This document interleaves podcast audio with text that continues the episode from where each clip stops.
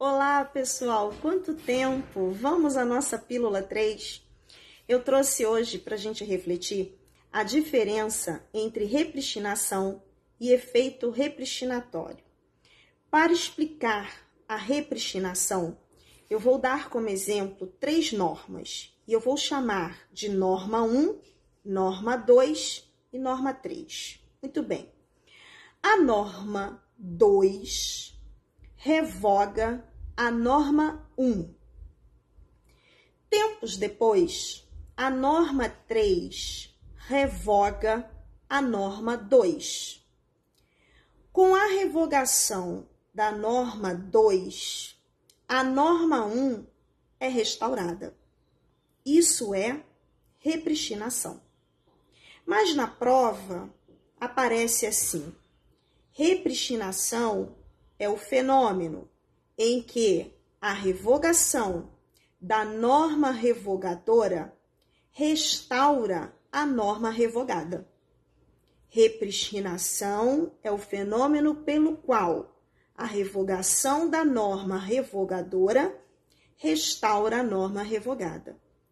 Então, agora, encaixando com os nossos exemplos, a revogação da norma revogadora, que é a 2, ocorrerá a restauração da norma revogada, que é a 1. Um. A repristinação deve vir expressa.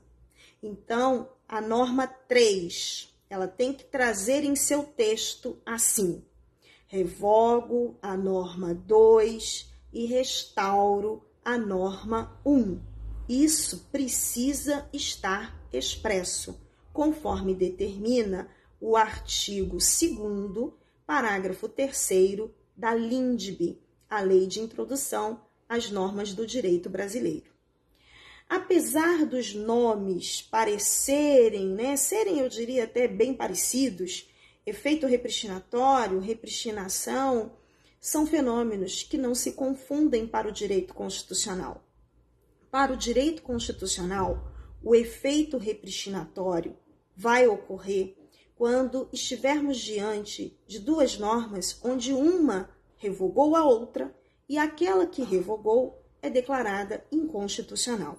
Então, mais uma vez, usando como exemplos norma 1 e norma 2. Suponhamos que a norma 2 tenha revogado a norma 1. Tempos depois, a norma 2 é declarada inconstitucional. Uma pausa, pessoal. O Supremo Tribunal Federal e a doutrina majoritária entendem que uma norma inconstitucional é uma norma nula. Um ato inconstitucional é um ato nulo.